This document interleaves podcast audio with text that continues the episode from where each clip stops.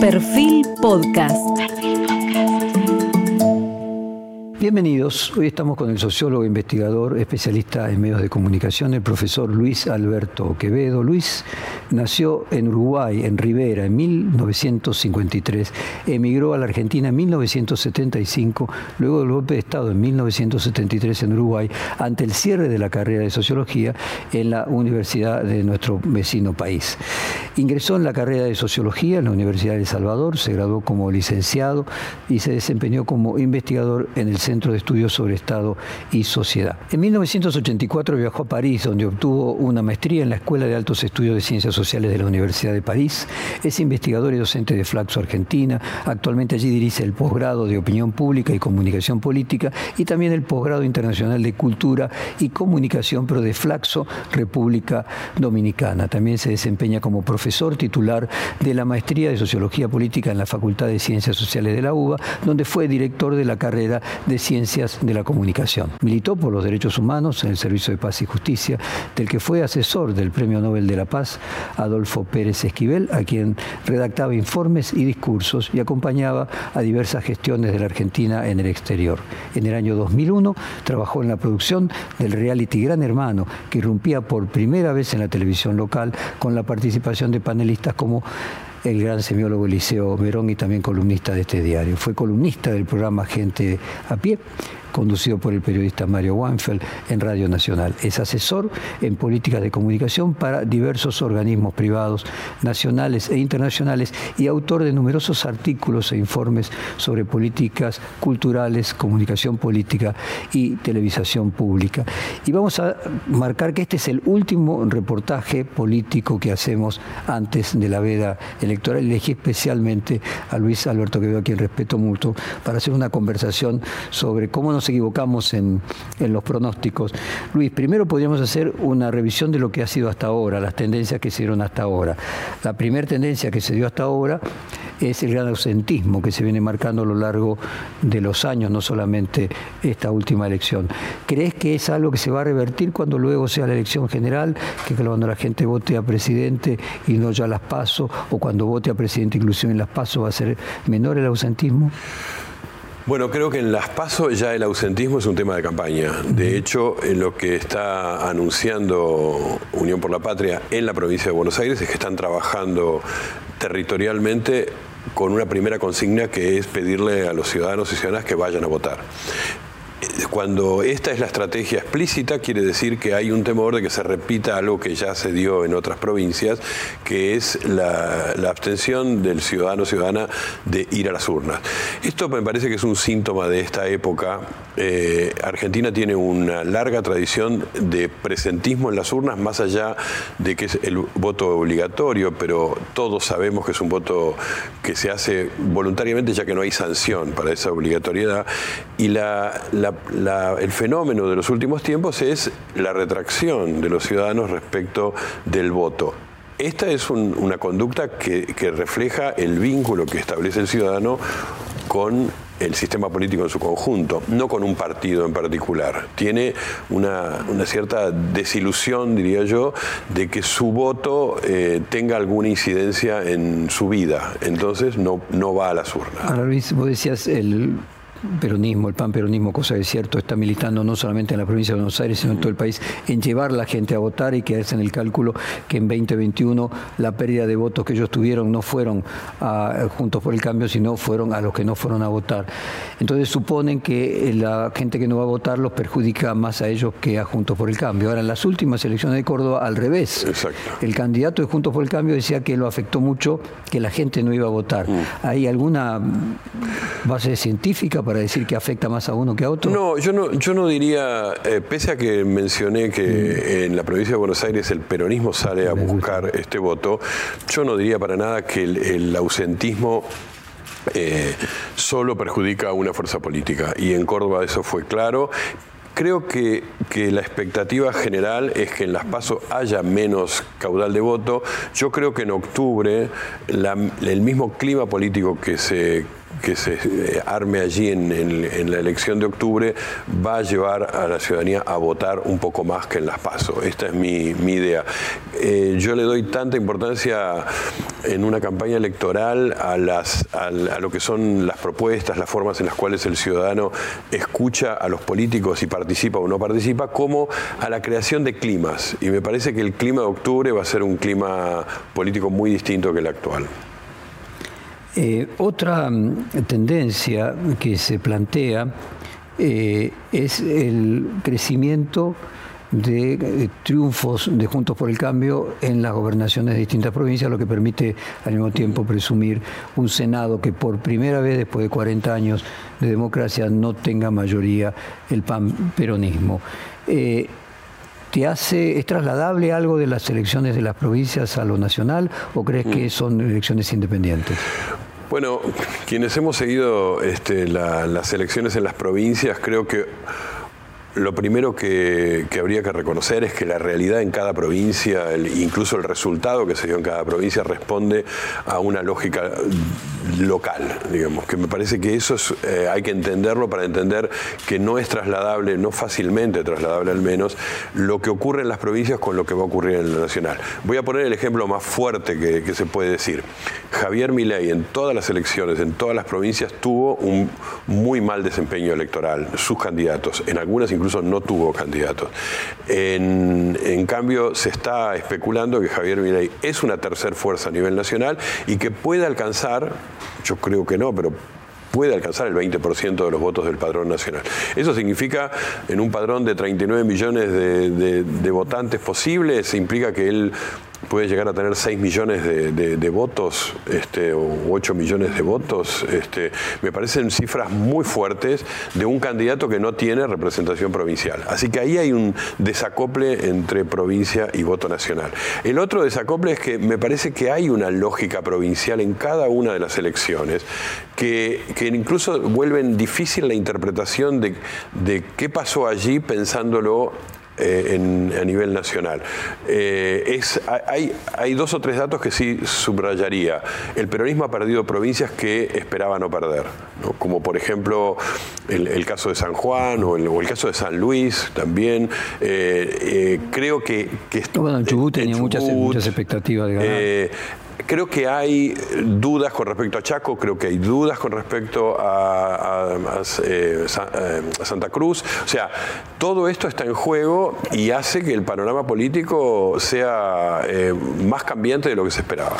Ahora, si bien es cierto que cada una de las realidades provinciales son particulares y mucho depende también del candidato, no simplemente de la fuerza, lo cierto es que cuando uno ve un correlato de que tantas provincias que eran peronistas hoy son de Juntos por el mm. Cambio y hipotéticamente lo pueden ser las próximas que estén por, eh, por elegir gobernador, algo indica de por lo menos una maduración territorial de Juntos por el del, del, no peronismo, o sea que ha logrado como llegar a una especie de mayoría de edad en que ya no es más un triunfo eh, de AMBA, eh, como era originalmente también el territorio de la Unión Cívica Radical. La ciudad de Buenos Aires era la capital y algunas provincias, Mendoza, un fenómeno Jujuy, ya pareciera ser que desde el punto de vista territorial, Juntos por el Cambio, es una organización eh, madura. Sí, eh, es una organización madura que ha hecho renacer, me parece, mm, o ha hecho en los últimos tiempos, ¿no? en, estos, en estos dos años después del 2021, ha hecho renacer con más fuerza la Unión Cívica Radical. Quiero decir, no ha sido una eh, eh, expansión del PRO a nivel nacional, el PRO sigue siendo un partido local de la Ciudad de Buenos Aires, por eso creo que hay tanta preocupación en, en Mauricio Macri, en Jorge Macri y en el macrismo en general de no perder este territorio de la ciudad de Buenos Aires porque es el auténtico territorio donde nació el PRO, pero desde donde se proyecta como una fuerza. Entonces, creo que lo que sí hay es un renacimiento de votos radicales en muchas provincias. Pues es que hace dos años, en una entrevista a Ernesto Sanz, yo le pregunto eh, si la el gobierno de Mauricio Macri, la elección de Mauricio Macri, aquel acuerdo en Gualeguaychú y que el radicalismo no haya podido durante esos cuatro años de gobierno de Cambiemos haber ejercido ninguna tutela respecto del gobierno nacional, era el sapo que se tenían que comer los radicales para reempoderarse y luego volver a ser lo que fueron. Y él me dijo, yo firmo, si el futuro fuera así, en cualquier lado, muy contento y gustoso de que así sea. Pero finalmente ese era el objetivo que tenían, que eran recuperar primero su intendencia, después gobernaciones y en algún momento volver a tener un candidato eh, presidencial y en realidad hacer lo opuesto, cooptar al PRO, subsumir al PRO. Sí, conducir cambiemos sería. Eh, yo estoy, a mí me gusta esa lectura y diría que en esta elección la Unión Cívica Radical no se animó a tener una estrategia por fuera de lo que fue la estrategia del PRO, porque tenía fuerza para hacerlo. De hecho, eh, uno, marca gobernadores de, Juntos por el Cambio y son casi todos radicales. Este, incluso algunos triunfos provinciales frente al peronismo vinieron por el lado del radicalismo. No es casualidad, el radicalismo mantuvo, como bien decís, intendencias en primer lugar, después gobernaciones donde ha sido muy fuerte Corrientes, por ejemplo, que ha sido históricamente el del, radicalismo después que desplazó al, PAN, digamos, este, esa, esa manera en la cual el radicalismo consolidó territorios no lo logró el PRO, no tiene esa fuerza, y le hubiera dado, me parece, en esta elección eh, posibilidades al, radicalismo de pelear más por conducir Juntos por el Cambio. No lo hizo, hay figuras nacionales muy fuertes del PRO que todavía eh, conducen este espacio, está la figura de Mauricio Macri, entonces me parece que la Unión Cívica Radical requerirá más maduración para dar un salto. Final. ¿Y a qué lo atribuís que no haya se animado en este momento? Entre otras cosas creo que porque tiene falta de liderazgo interno. Eh, la Unión Cívica Radical está bastante partida internamente. De hecho, Cornejo este, tiene muy poco que ver eh, con, Morales. por ejemplo, y con otras eh, expresiones. Me parece que no tiene un liderazgo. En algún momento la Unión Cívica Radical tuvo liderazgos a lo largo del siglo XX Alfonsín fue su último gran líder, pero tuvo que ganársela y tuvo que desplazar otros liderazgos. Y me parece que hoy no tienen esa capacidad de quién conduce. Crearon un, buen referente de la Universidad Radical, que fue eh, Manes, Facundo Manes, y sin embargo no cuajó en nada, no, no es hoy un, dirigente de importancia. Entonces me parece que todavía está en este proceso de crecimiento. Otra tendencia que se dieron en las elecciones provinciales es eh, la preferencia por candidatos moderados del centro. Eh, el radicalismo sería un ejemplo y dentro del peronismo también aquellos, eh, digamos, es difícil encontrar un candidato gobernador kirchnerista o del peronismo de izquierda. ¿Eso es un predictor de las preferencias electorales, independientemente de cuál sea el partido o la coalición, de una sociedad que se escapa de los extremos?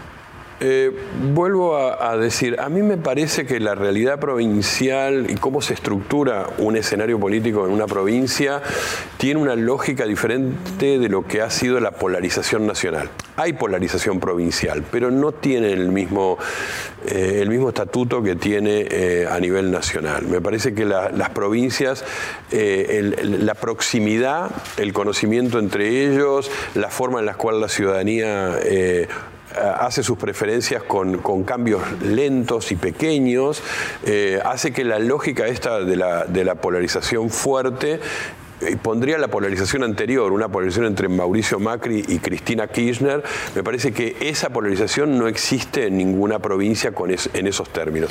Me parece que además las provincias eh, tienen, tienen cambios, pero dentro de, eh, de ciertas lógicas de dirigencias que son, se emparentan mucho. Voy a decir, el Movimiento Popular Neuquino perdió las elecciones en Neuquén por primera vez en muchísimos años. Lo perdió en manos de un miembro del Movimiento Popular Neuquino que se desprendió.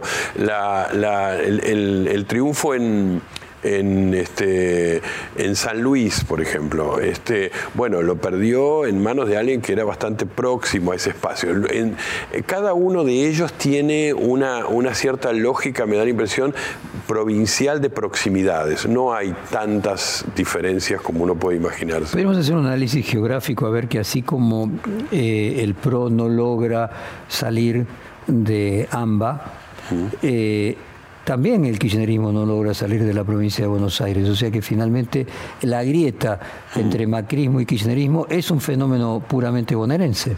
Sí, creo que la, el kirchnerismo que dirían nace... Allí, ¿Cuándo se constituye el kirchnerismo? a mi gusto se constituye recién en el año 2008, 2009 porque antes gobernó Kirchner y Cristina, pero esta idea de que el peronismo se transformó en kirchnerismo, o por lo menos como espacio político dominante, se consolida recién en el 2008-2009, después del conflicto con el campo y después de esa experiencia política de polarización, justamente. Incluso diría yo, después de una de una experiencia política negativa que fue las elecciones de medio término del 2009, donde el kirchnerismo fue derrotado la solución a ese momento fue una solución de avanzar con la agenda kirchnerista. Y eso me parece que lo constituyó allí. O sea, la derrota lo constituyó más que el triunfo. Sí, yo creo que fue mucho más importante la derrota del 2009 que el triunfo de 2007. Ese, esa derrota eh, que, recuerdo que además en ese momento se especuló incluso con una renuncia de eh, Vivian Néstor o sea, de la pareja que había construido ese espacio político, eh, la decisión fue consolidar el espacio eh, con, más, con más kirchnerismo, digamos así. Y ahí me parece que viene el, espacio que se abre hasta 2011. El triunfo del 2011 muestra un kirchnerismo consolidado. Para periodizar el kirchnerismo, diría, no nace en el 2003 cuando gana Néstor Kirchner las elecciones. Sí, ¿no tiene que ver también con la ley de medios en ese punto? Es decir, también, esa, construcción son dos elementos, la guerra con el campo y la guerra con los sí, medios. y, la, y la aprobación eh, de la de la ley que, fue eh, parlamentariamente en el 2009, pero recién muchos años después la Suprema Corte la consideró. Pero independientemente de que hubiera tenido efectos concretos, que finalmente su aplicación fue limitada, instaló a los medios como un factor de poder permanente con el cual establecer una relación agonal. Así es, con los medios con un enemigo elegido que fue el campo, es decir, confrontar con, con, el campo, y también ya empieza la, la, confrontación con la justicia, que para mí son los componentes que hacen a la identidad del kirchnerismo. ¿no? Bueno, porque también la ley de medios se discutía con eh, cautelares en la justicia. Cautelares de jueces que eran muy... o sea que hay un trípode, hay un que trípode. Eh, campo, medio, justicia, que se mantiene hasta hoy. Y se mantiene hasta hoy. Eh, otra y ya vamos a ir a este tema de, la democracia agonal. Otro tema para agotar el balance de las elecciones provinciales como predictor de lo que vamos a tener el próximo domingo, me refiero al domingo 13 de agosto, es pareciera haber también un cambio generacional. Ella llora por un lado, eh, por el otro lado tenemos eh, el caso de Santa Fe, se está percibiendo, inclusive, por ejemplo, el candidato triunfante del panperonismo para Rosario, una persona muy joven. El crecimiento en las encuestas, aunque sea minoritario frente a masa de Grabois, eh, cuando uno suma todos estos elementos, nos encontramos frente a un recambio o a las puertas de un recambio generacional. Yo creo que hay ya unas cuantas figuras que muestran ese recambio, pero no solo hay que ver esas figuras, yo creo que hay que ver el agotamiento de lo que fue, eh, podríamos decir, el ciclo que se abrió en el 2001. El 2001 abre un ciclo político nuevo en Argentina, no cabe duda como soy sociólogo, pecaría por decir, en primer lugar, por cómo quedó reestructurada la sociedad argentina, lo, cómo vivió y cómo transitó ese 2001. Eh, después porque aparecieron dos fuerzas políticas que son las que hegemonizaron hasta hoy, que es por un lado el kirchnerismo, que se consolida ahí, y también eh, el pro-Macri. El macrismo eh, el, PRO no tiene gentilicio, entonces lo que se puede decir es macrismo. El macrismo se consolida eh, como resultado de, esa misma crisis, ahí en el 2006 creo que se constituye como partido el PRO y, Macri, bueno, después gana las elecciones en el 2007 en la ciudad de Buenos Aires, este, ahí hay una... una para mí una lógica diferente de lo que venía siendo eh, la década del 90 y la transición de la alianza. Eh, ese, ese periodo se cerró, se abrió otro. Bien, yo creo que hoy estamos en el cierre de un ciclo y probablemente se abra otro no con la desaparición definitiva de estos dos personajes importantísimos que son Mauricio Macri y Cristina Fernández de Kirchner, no, no con su desaparición, pero sí con la pérdida de, hegemonía de ellos para ordenar el espacio político, eso sí. Esa falta de gentilicio no solamente es del PRO, es común también al kirchnerismo que tiene que utilizar el apellido de su líder. La correspondencia de falta de gentilicio en estos dos extremos de, la polarización indica que de alguna manera uno es la fuente del otro y que se, el capítulo diminutio de uno implica inmediatamente el del otro? Bueno, eso yo creo que para, para contestar eso tomaría el, el gobierno de Alberto Fernández. Yo creo que eh, vamos a tener un día que entender al gobierno de Alberto Fernández. Hasta ahora ha sido, está siendo, porque no terminó, pero ha sido eh, diagnosticado de distintas maneras. Pero hay que, eh, hay que entenderlo por la positiva. Si yo tuviera que decir algo, lo primero que diría es que Alberto Fernández tuvo una apuesta a romper esos espejos que se miran a sí mismos este, como la alteridad, como el otro. Entonces, Macri necesitó mucho al kirchnerismo para construir su figura, incluso incluso su presidencia, y Cristina Kirchner necesitó mucho al macrismo y a, sus figuras, sus distintas figuras, para eh, reafirmarse en su identidad durante muchos años. Yo creo que hoy, como están en, crisis estas dos figuras, se está estructurando un, un panorama distinto. Digo, Alberto Fernández fracasó en su intento de ser el superador de esta antinomia creo que tuvo esa estrategia. Creo que él, por ejemplo. ¿Se tuvo éxito? Tuvo éxito en el sentido de, de, que hoy estamos hablando de otras dirigencias y que hoy estamos hablando de que probablemente lo que se abra después de octubre o de diciembre sea un nuevo escenario de la Argentina eh, político, con nuevos actores, nuevos, en el Massa no es nuevo, pero sí en su protagonismo. Eh, Patricia Bullrich acompañó los 40 años de democracia, creo, pero sin embargo su lugar es muy distinto. Eh, me parece que se va a armar otra, otra dirigencia también. Hay muchos jóvenes en las provincias, hay gobernadores nuevos, caras nuevas de los gobernadores. Antes había mucha repetición, incluso de nombres familiares, ¿no? recién decíamos los Rodríguez En, San Luis, pero muchos otros, ¿no? Eh, bueno, Gildo Infran, eh, y algunos sistemas políticos provinciales con lógica propia como misiones. Eh, acaba de ganar Hugo Pasalacua, pero, pero ahí hay un sistema político armado por Rovira hace más de 20 años, este, que después de ser gobernador armó algo lógico, una lógica provincial propia. Me parece que todo esto empieza a tener renovaciones, novedades, y que si, si efectivamente se consolida lo que parece que va a ser así, que es otro escenario a partir de diciembre, me parece que esto va a cambiar. Luis, eh, entremos entonces ya en el presente para luego llegar al, futuro. Eh, Massa cumple un año, cumplió un año esta semana que pasó mm, como ministro. A algunos les puede llamar la atención que pueda ser un candidato competitivo, alguien que tiene más de 100% de inflación, que arrastra la, situación económica de crisis que arrastra la Argentina. Sin embargo, evidentemente, la candidatura de Massa hizo competitivo nuevamente al panperonismo al punto de que muchas encuestas coinciden en que va a tener una cantidad de votos probablemente un 30%, un 31%, no muy distinta de la que tuvo en 2021. Eh, ¿A qué lo atribuís? Y si es paradoja o finalmente no, es lógico que Massa termine siendo candidato y el mejor candidato que tenga el panperonismo a pesar de los resultados económicos. En primer lugar, creo que Massa eh, formó dentro del Frente de Todos una de esas tres patas que lo constituyeron. Eh, o sea, junto con Alberto Fernández es también el parte del éxito de pasar a retiro de alguna manera el kirchnerismo. Aquí digo, solo con una, con una característica que todavía no se ha explicado del todo, que es por qué Cristina Kirchner lo elige.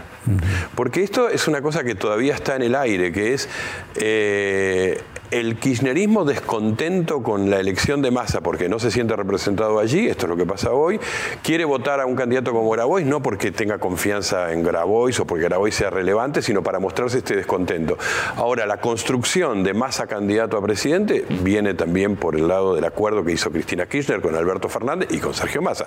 Las tres patas del Frente de Todos. Con Alberto Fernández, o sea, podríamos decir que la candidatura de Sergio Massa de alguna manera es parte de ese triunfo de Alberto Fernández. Y Alberto Fernández logró algo con ese triunfo que es desbaratar una estrategia que sí había sido puramente de Cristina Kirchner, que es eh, poner, eh, armar una fórmula propia, diría, porque nunca cuajó, nunca terminamos de saber efectivamente si, si Guado de Pedro iba a ser acompañado o no por Juan Mansur, pero esa fórmula, Guado de Pedro, Juan Mansur, que comenzó a, circular como, bueno, esta es la fórmula del Frente de De Unión por la Patria, también habrá que explicar por qué hubo cambio de marca, porque la verdad es que no hubo cambio de actores, no hubo cambio de socios, diría yo, son más o menos los mismos.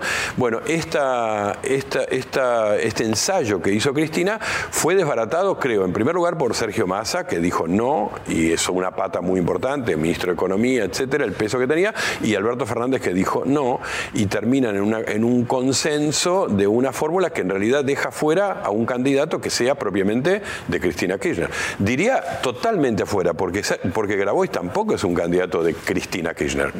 Grabois puede decir Cristina Kirchner me va a votar o puede decir que, ella, él reivindica cosas del kirchnerismo, pero no es un candidato de Cristina Kirchner. Y en el espacio opositor, podríamos decir que sucede algo parecido, que Horacio Rodríguez Larreta si triunfa, eh, de alguna manera, al igual que tiene, entre comillas, éxito Alberto Fernández en pasar levemente a retiro al, kirchnerismo, hacer lo mismo con el macrismo? Yo creo que la figura de Macri tiene esa misma, eh, ese, mismo eh, diagnóstico que podía tener el de Cristina Kirchner. Si gana Sergio Massa y es presidente el 10 de diciembre, el gobierno va a ser eh, de, un, de, un, trío como se esperaba que fuera el, de, el del Frente de Todos en 2019? No, no va a ser. Primero porque Alberto Fernández va a pasar muy a retiro. Pero yo creo que Sergio Massa va a hacer pasar a retiro también en cuanto al, sistema de decisiones a Cristina Kirchner. Hay algo del fin de un ciclo también ahí la hegemonía de Cristina Kirchner sobre su propio espacio fue muy grande durante muchos años, hoy no lo es. Del lado de, Juntos por el Cambio, yo creo que si cualquiera de las dos opciones que gane van a tener como objetivo reposicionar a Macri en el escenario político y ponerlo como un, no como un protagonista, sino como alguien que pertenece al pasado al cual se lo reivindica, pero pertenece al pasado. En los dos casos, yo creo que si gana Rodríguez Larreta es muy claro por qué, porque el divorcio entre Macri y Rodríguez Larreta en estos meses ha sido muy grande. Eh, nada en política se puede decir que no vuelven, pueden volver a enamorarse, pero digamos que ha sido fuerte el divorcio de ellos y yo creo que un objetivo de Rodríguez Larreta será gobernar definitivamente sin Mauricio Macri. En el caso de, Patricia Bullrich creo lo mismo. Yo creo que Patricia Bullrich hoy no necesita pelearse con Mauricio Macri, casi diría porque lo necesita para ganar las elecciones. Mi como hemos dicho antes, equivocándonos siempre, pero mi conjetura es que el 11 de diciembre, si la que asumió la presidencia es Patricia Bullrich, ese día caduca toda pretensión de Mauricio Macri de conducir el país, o sea, se terminó. Ahora será la suerte de Patricia Bullrich. ¿Le irá bien? ¿Le irá mal? No lo sabemos, la política tiene eso de maravilloso, pero si le va bien, será una continuidad de ella. Según lo que decís es que habría una desmacrización mayor aún si gana Patricia Bullrich que Horacio Rodríguez Larreta. Yo como intuición política diría que sí, por, casi diría por personalidad, y voy a decirlo así, Patricia Bullrich es jefa, aunque haya sido lo que haya sido en su vida política fue muchas cosas, pero actúa como jefa, se coloca en ese lugar. El día que asuma la presidencia, ella es la que manda y creo que una parte de su éxito político, ella lo debe saber, lo debe pensar, creo yo, es desprenderse definitivamente de Mauricio Macri. Lo que, lo que ella aspirará a futuro, en todo caso, serán ocho años de gobierno de, Patricia Bullrich. Antes de continuar eh, con eh, Patricia Bullrich, Horacio Rodríguez Larreta y Macri, eh, si Massa hmm. eh, logra llegar al balotaje, pierde, asume junto por el cambio, que resulta hoy por hoy el escenario más probable. Más probable. ¿Queda Massa como jefe de la oposición o siguiendo la tradición peronista el que pierde pasa a retiro?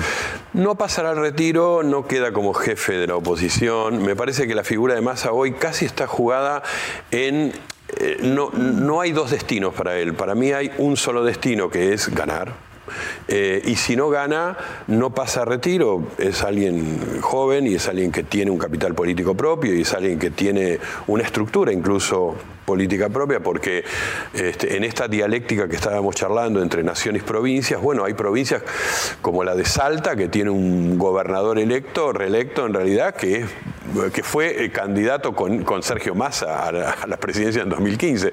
O sea, me parece que hay algo del masismo que todavía está presente. Pero creo que lo deja muy debilitado y lo saca del, primer plano. Eh, el destino final de Massa no va a ser el retiro de la política, pero no va a ser conducir un espacio de oposición. Ahí me parece que el kirchnerismo va a ser más fuerte. Volvamos entonces eh, a Juntos por el Cambio. Eh, vos marcabas esa diferencia de actitud entre Bullrich y Larreta. ¿Encontrás algún punto de contacto entre la manera de construir políticamente de Bullrich y el kirchnerismo respecto de la idea agonal de la democracia, de marcar claramente mm. nosotros y ellos? Creo que sí hay una diferencia en, lo agonal, en, la construcción del otro, y es que eh, el kirchnerismo, el kirchnerismo construyó un otro en las corporaciones, en un sector del empresariado, en los jueces, en, el sistema de medios, o sea, en actores eh, que, compiten o, que están eh, siempre en una tensión con el sistema político. En cambio, creo que Patricia Bullrich construye eh, su, su otro dentro del sistema político. Para, para, Patricia Bullrich el problema es el kirchnerismo, el populismo, eh, etc. Los sindicatos. Un, diagnóstico en los sindicatos. el, panperonismo. El panperonismo. Eh, eh, entonces, me parece que hay una diferencia en eso. en realidad, si uno analiza... eligen un sujeto de oposición, pero finalmente plantean claramente el modelo de nosotros y ellos. Sí, como, como estructura es la misma.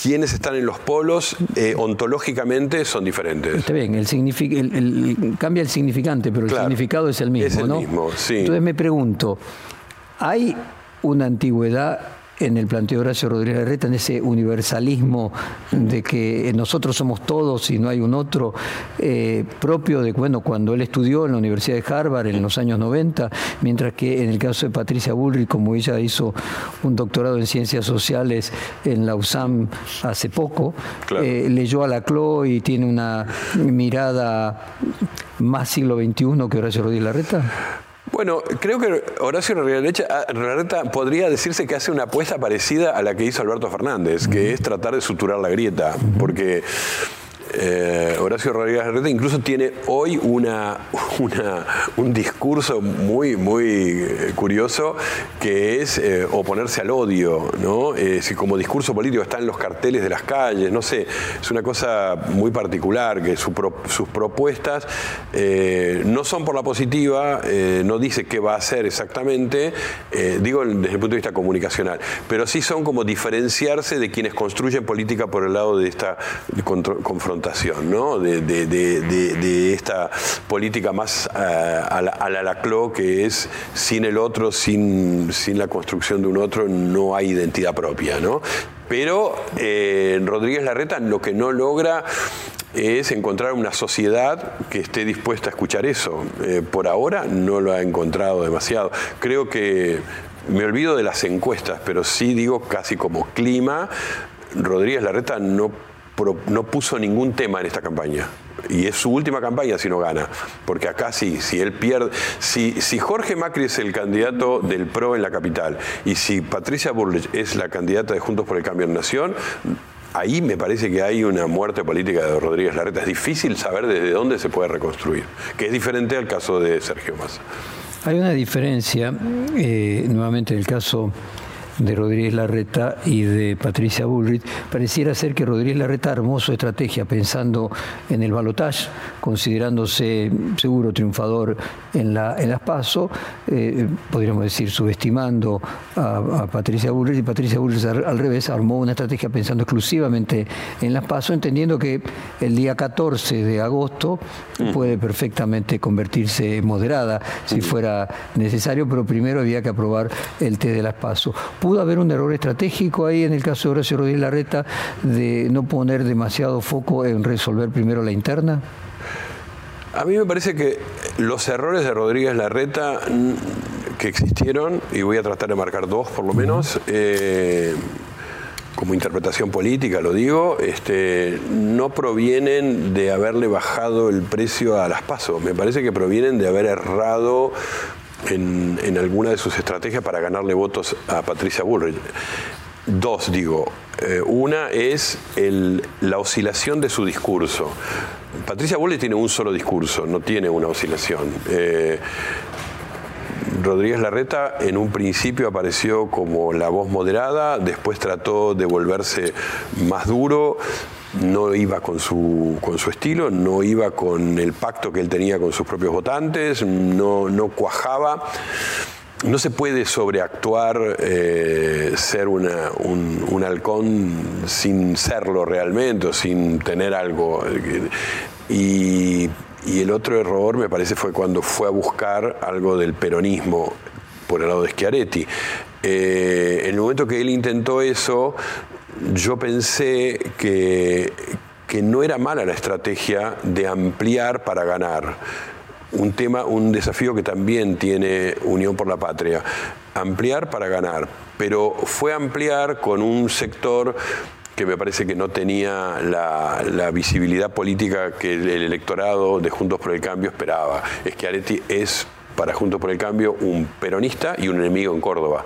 Entonces era muy difícil eh, en, esa, en esa estrategia de uno y otro, de Patricia Bullrich y Horacio Rodríguez Larreta, Milei juega un papel preponderante. Milei podría ser el equivalente a lo que fue Massa en el 2015, esa fuerza de 20% que al mismo tiempo obligaba a un balotaje porque si hay alguien que tiene el 20%, es muy difícil que nadie en primera vuelta obtenga más del 45 o 10 puntos de diferencia del que salió segundo, pero al mismo tiempo planteaba una especie de suma cero, que lo que ganaba de intención de voto Milley lo perdía Bullrich y viceversa.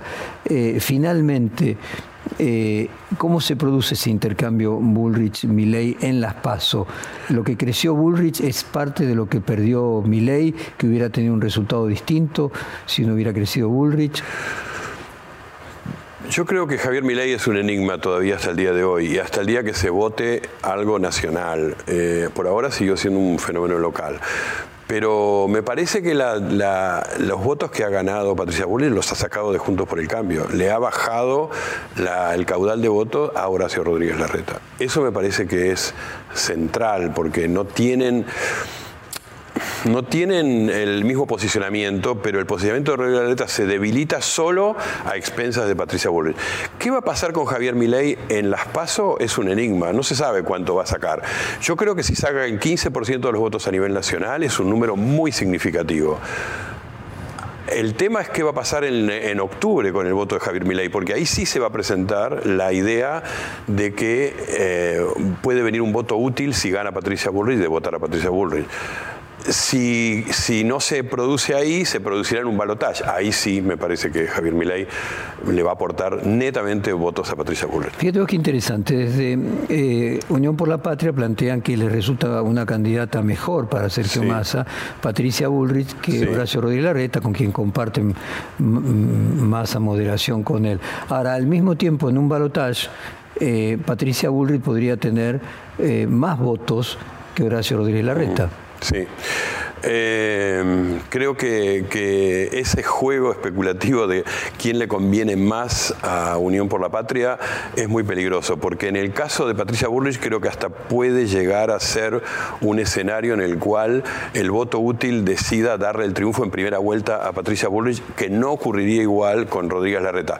Por otro lado, yo entiendo que Rodríguez Larreta es lo más parecido a Sergio Massa. De hecho, en muchos focus group que yo he podido ver, este, cuando se le pide al, votante común y corriente que no tiene el vínculo con la política que podemos tener nosotros de tanta preocupación y, por lo tanto son más felices seguramente, este, se les pide que los ordenen por campos políticos, por ideologías, no por partidos, sino por dónde los ven juntos. En general siempre todos eh, se les dan, es un ejercicio que se les da fotografías, este, eh, todos ponen muy cerca a masa de eh, Horacio Rodríguez Larreta. Y yo creo que no está mal la percepción social, es difícil encontrarles muchas diferencias. En cambio, en el caso de Bullrich sí es fácil encontrar la diferencia. A ver, ¿puede estar el mismo error en la estrategia de Sergio Massa de preferir a Bullrich? Eh, de que Bullrich resulte más conveniente para Massa en primera vuelta, pero peor en segunda vuelta, y que al presidente se decida en segunda vuelta, porque siempre mi ley va a tener por lo menos claro. 15% de votos, 12% de votos, que haga difícil que alguien gane en primera vuelta? Yo creo que esa moneda está en el aire y creo que el triunfo de Juntos por el Cambio en primera vuelta es factible. A mí no me parece tan lejano ese triunfo no sé, dependerá mucho de cómo salgan las pasos también. No, no, no es fácil aventurar octubre. Octubre también digamos, desde el, desde el lunes 14 de agosto hasta el 22 de octubre, hay otro periodo de elecciones. Hay otra lógica de confrontación, hay otros discursos, hay otra manera de mirar al otro. Eh, creo que Patricia Burley ahora está muy focalizada en ganar la interna. Creo que va a haber distinto a, Sergio Massa en, en ese otro periodo. Yo no yo no, no, no, aventuraría mucho cómo va a ser el escenario octubre hoy. A mí me parece que va a depender mucho de cuántos votos saque Javier Milei. ¿Serán 15, 20 puntos a nivel nacional? Es mucha votación esa. ¿Cuánto va a sacar Sergio Massa de diferencia con Grabois? Nadie duda que le va a ganar, pero ¿cuánto va a sacar? ¿Será que Grabois saca 8 o 9 puntos a nivel nacional? Quiero decir, hay dudas ahí muy grandes. ¿Es cierto que Patricia Bullrich hoy tiene tanta diferencia con Rodríguez Larreta? Muchas encuestas muestran que casi lo duplica. ¿Será que lo duplica? No sé. Me parece que ese escenario va a marcar mucho qué es lo que va a pasar a octubre. Yo no haría ahí muchas... Te dejar planteada una pregunta para después de un corte que ya volvemos en dos minutos, que es, algunos analistas económicos dicen que si el día 13 los candidatos que quedan son claramente Sergio Massa, que ya se sabe, pero de Juntos por el Cambio, Horacio Rodríguez Larreta, es decir, dos candidatos claramente de centro. Las acciones de la Argentina vuela, el dólar baja, o sea que se percibe un país de centro, un país previsible. No quiere decir que Patricia Bullrich no lo sea, pero le resulta más hermético cuál va a ser el futuro de Patricia Bullrich, mientras que en el caso de Horacio Rodríguez Larreta lo ven como más planificable. Pero me lo respondes ahora de aquí a dos minutos que ya volvemos. Bueno, volvemos del corte comercial con el reportaje al sociólogo Luis Quevedo y estábamos conversando en la tanda de que él tenía especial interés en marcarnos algo alrededor de, la figura de Milei, lo que significa, así que cambio la pregunta. Vayamos por Milei. Porque recién eh, conversamos de Milei y yo creo que eh, a Milei se lo ha estudiado e incluso se ha escrito bastante sobre él, más ligado a su personalidad o a su discurso. Pero eh, la pregunta más sociológica sería, ¿por qué un discurso como el de Milei tiene escucha en esta sociedad? Y eso sí me parece que merece otros abordajes. Diría, el, primero que, querría decir es los, los cambios en la experiencia social de quienes son hoy los electores en Argentina a partir de lo que han sido los cambios estructurales estructurales en el mercado de trabajo y en la experiencia del mundo del trabajo. Entonces, digo, en Argentina eh, la, la, PEA, la población económicamente activa, tiene 21 millones de, trabajadores. Ahora, hay 4 millones y medio que son monotributistas y 4 millones y medio, otro tanto más o menos, que están en eso que se llama la economía informal, de donde abreva Grabois, por ejemplo. ¿no? Bueno, pero este volumen de trabajadores y trabajadoras que es muy grande y muy significativo, no tiene en su, en su práctica social las mismas, eh, los mismos vínculos que tiene el trabajador formal del siglo XX, diría yo, o del, primer peronismo hasta la década del 70, que era el dominante en Argentina. Hoy no es el dominante en Argentina. Es importante, hay más de 6 millones de trabajadores en esas condiciones. Quiero decir, aquel que tiene un empleo formalizado, que tiene relación de dependencia, que tiene seguridad social, que tiene una perspectiva de jubilarse, etc. Hoy el mercado laboral está muy eh, desestructurado respecto de lo que fue ese capitalismo. Es otro mercado laboral. Eso hace que la práctica de quienes, eh, de quienes este, en su vida cotidiana enfrentan la necesidad de ganarse la vida con, sus propios recursos, armándose su propio salario y su propia visión de futuro, es muy distinta a aquel trabajador. Mi ley abreva también en, esa, en ese sector social. Si vos encontrás que hay punto de contacto entre mi ley y Grabois. Sí, yo percibí lo mismo, no sé si recordás que hice un debate entre los dos de seis horas y que había, que había puntos de contacto. Ahora, en el fondo lo que estamos hablando es que hay un anarquismo inmanente eh, que le da origen a los libertarios y que viene también de la izquierda. El anarquismo no nace de la, de la derecha. O sea, ese extremo individualismo es la sociedad primitiva, la sociedad prácticamente sin Estado. Hay dos, hay dos significantes en conflicto ahí, ¿no? ¿A quién pertenece la palabra anarquismo y a quién pertenece la palabra libertad, ¿no? Este, anarquismo, efectivamente.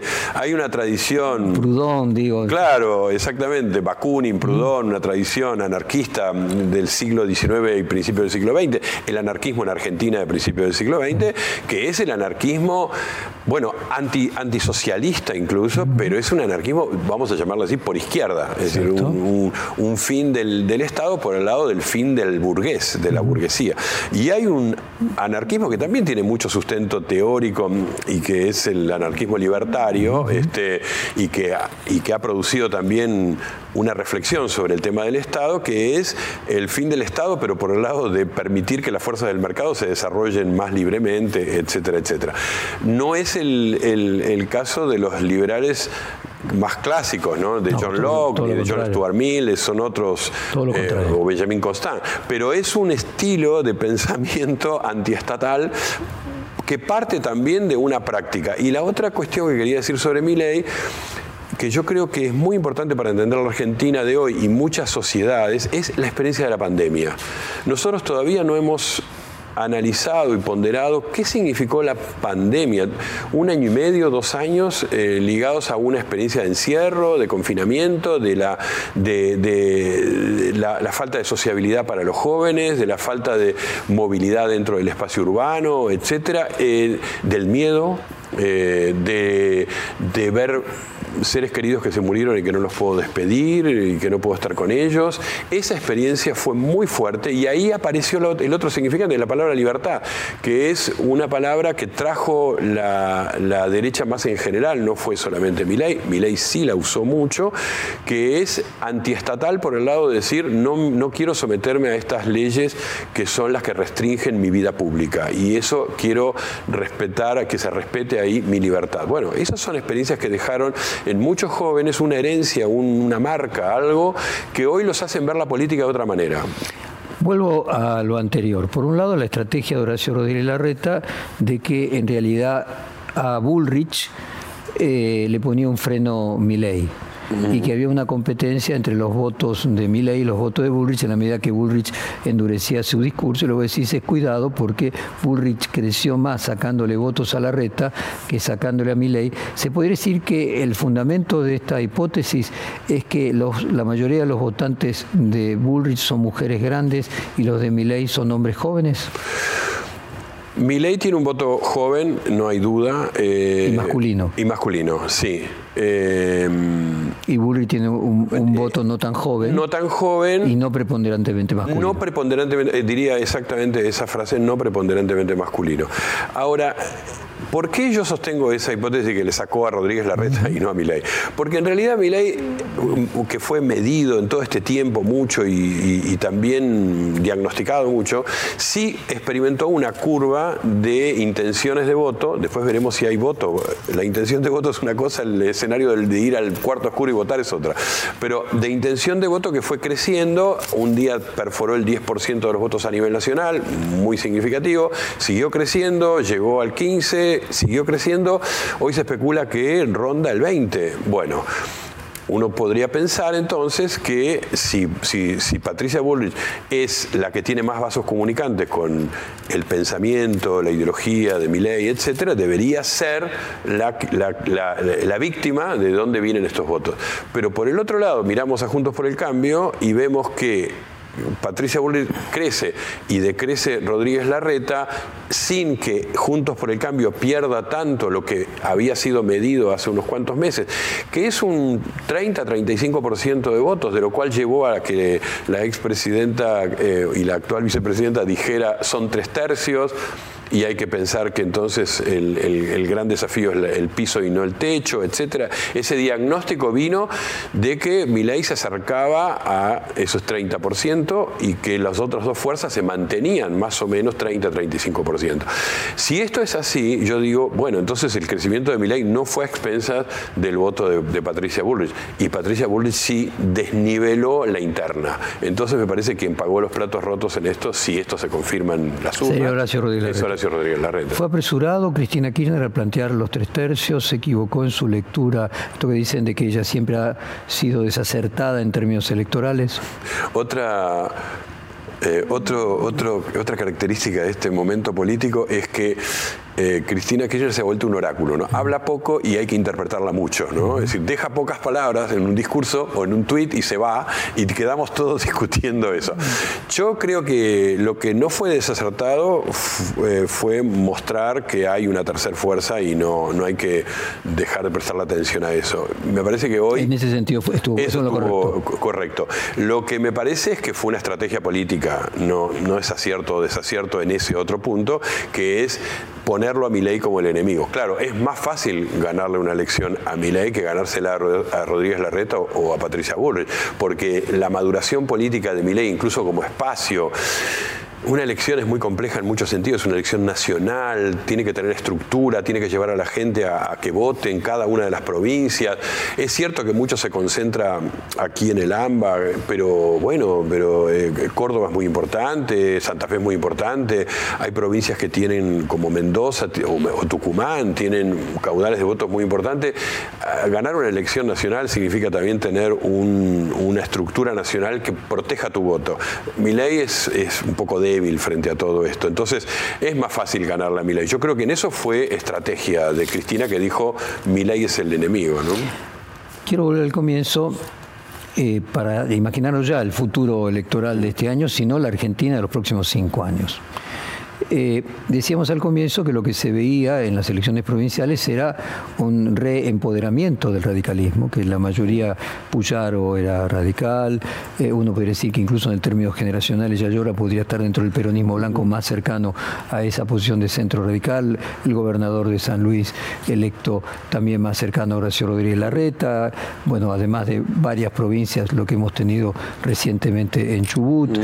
y las posibilidades todavía de que siga así, por ejemplo, con con, otras provincias, con el Chaco, por ejemplo. Mi pregunta es, económicamente, ¿hay una diferencia entre Horacio Rodríguez Larreta y Patricia Bullrich? ¿Hay una diferencia entre Horacio Rodríguez Larreta y Macri? Claramente hay una diferencia entre los radicales o parte de los radicales mm. y el PRO. Eh, ¿Vos percibís que finalmente una persona como Horacio Rodríguez Larreta, que es moderado en sus formas desde el punto de vista económico, es más ortodoxo que Macri, o sea, uno podría ubicarlo más eh, ortodoxo, más conservador, y que nos puede dar una sorpresa Patricia Bullrich en una posición más de centro económico, más ecléctica, contrario a lo que todo el mundo preanuncia, como fue de alguna manera que ella dice que se parece a Menem en, las, en las internas como intuición política y como intuición de escenarios futuros, no, no desde los datos, porque es muy difícil también desde los datos, pero yo creo que Patricia Bullrich está mucho más dispuesta a un, un shock político y económico y sostenerlo para lo cual se va a requerir eh, mucha voluntad de control de la, protesta y del conflicto social, y esto significa eh, estar dispuesto a reprimir y a, enfrentar la protesta. es, ella está mucho más dispuesta que eh, Rodríguez Larreta, y Rodríguez Larreta ha gobernado la ciudad de Buenos Aires durante ocho años de manera directa y otros ocho de manera indirecta, este, porque ha sido el, el artífice de buena parte de las políticas del PRO acá desde el origen. Creo que ha demostrado que no tiene esa misma vocación. obviamente le estoy haciendo una pregunta de economía al sociólogo y probablemente estoy cambiando los campos. Me protejo. Yo me refería eh, a cuestiones más del orden de lo profundo. Si, por ejemplo, uno podría asociar a la reta al mundo financiero, que de hecho su formación eh, tiene un componente más financiero, la ciudad de Buenos Aires tiene un componente más financiero, y los radicales a más la industria y la producción real mm. eh, que tiene que ver con el territorio de lo, real, lo diría Freud el Dasding, lo que se toca a la roca dura, ¿no? Es decir, es Rodríguez Larreta alguien más del mundo financiero y como Patricia Burris finalmente de economía no, no es eh, su punto, pueden encontrar eh, más similitud en independientemente que haya un shock, pero el shock puede ser un shock productivista o puede ser un shock financierista, digamos. El shock en sí mismo no quiere decir necesariamente que sea ortodoxo, se puede hacer shock heterodoxos. Digo, el austral fue un shock heterodoxo, por ejemplo. El real en Brasil fue un shock heterodoxo.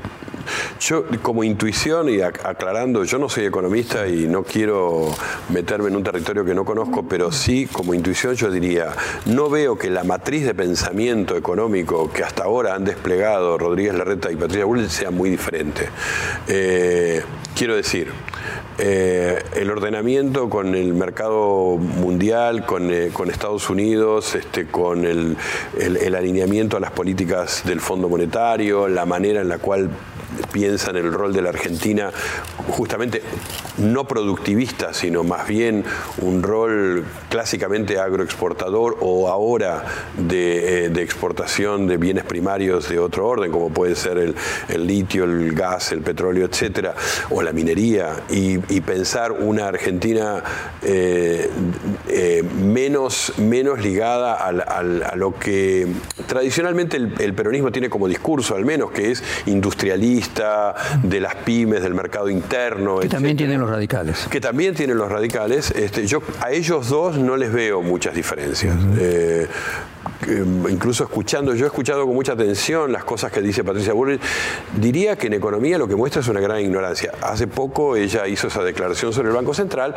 que yo no creo que haya sido una, una butar. No creo que, creo que, se equivocó. Creo que ella pensó que en el Banco Central hay objetos físicos que son dólares, oro, no sé, bueno. Ah, bueno, yo ahí, ahí pensé diferente, siguiendo con esta idea lo que dice para concluir. Jaime Durán Barba dice que sumar apoyos políticos en un momento en el que los políticos están denostados por una parte importante de la sociedad y una, una visión negativa, en lugar de sumar resta que esto lo hicieron en muchos países de América Latina, políticos tradicionales, entonces que sumaban la adherencia de Vidal, del fulano de tal, del gobernador sultano de cual, y que finalmente eso no traía los votos que había obtenido en el presente o en el pasado ese, ese dirigente, y por el contrario, lo hacía parecer parte del pasado, parte de la politiquería.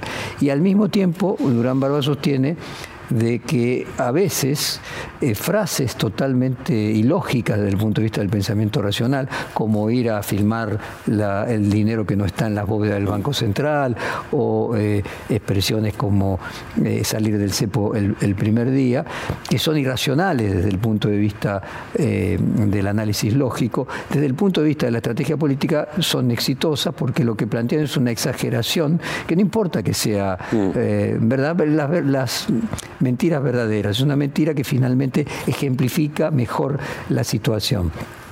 ¿Crees vos que eh, yo, diría, Patricia usa eso como, como herramienta o es simplemente ignorante y se equivoca?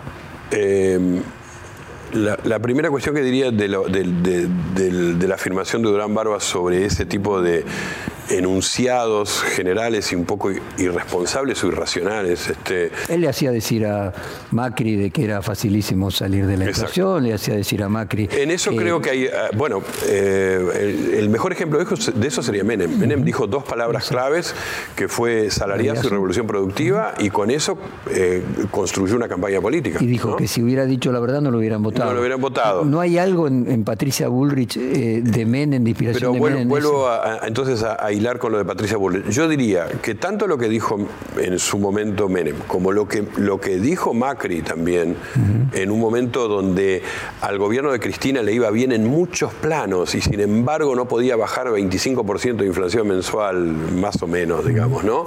Eh, eh, esa, perdón, 25% de inflación anual, no mensual, más o menos. Eh, esa frase de es muy sencillo bajar la inflación y lo primero que hay que hacer es crear confianza y yo voy a crear esa confianza, esa frase, esa frase conecta con algo del sentido común de los argentinos, de los votantes, etcétera, que es, bueno, te creo, es decir, no puede ser tan difícil bajar este nivel de inflación cuando eh, no, los, la región no tiene esa inflación. De un 25% anual en aquel momento. Yo creo que Menem conectó muy bien con la Argentina del fin del alfonsinismo y del, y del fin de una estrategia económica heterodoxa y con poco éxito, por lo menos a mediano plazo, y dijo las dos palabras que, el peronismo más venido del interior podía decir, que es revolución productiva y salariazo, y eso conectó con algo que los argentinos mayoritariamente esperaban, ¿no? Lo que yo no veo es que las frases que está diciendo Patricia Bullrich conecten con algo, mostrar con una cámara de televisión que el Banco Central no tiene reserva.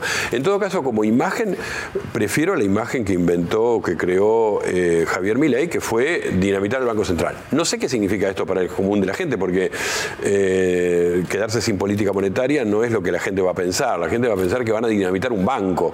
Un anarquista dinamita un banco. Entonces, el anarcocapitalista de Milei propone dinamitar un banco. Bueno, eh, hay algo del sentimiento de buena parte de, la población que va a votar ahora que es esto no puede seguir así, algo hay que dinamitar, hay que volar, hay que sacarlo de... de porque se requieren como pasos radicales. Lo otro, en caso de Patricia Bullrich, me parece que es una imagen eh, publicitaria. Voy a entrar con una cámara del Banco Central a, mostrar, me parece que no es efectiva para un tipo de frase de ese tipo, nada más. Luis, se nos acabó la hora, en realidad nos pasamos, seguiríamos conversando un montón, pero te propongo con los resultados de las elecciones volver sobre los mismos temas y ver cuánto nos equivocamos. Bueno, Jorge, primero, muchas gracias por esta invitación, ha sido muy, muy agradable esta charla y efectivamente, cuánto nos equivocamos, eso es lo que tenemos que medir. Así es, muchísimas gracias. Un placer. Perfil Podcast.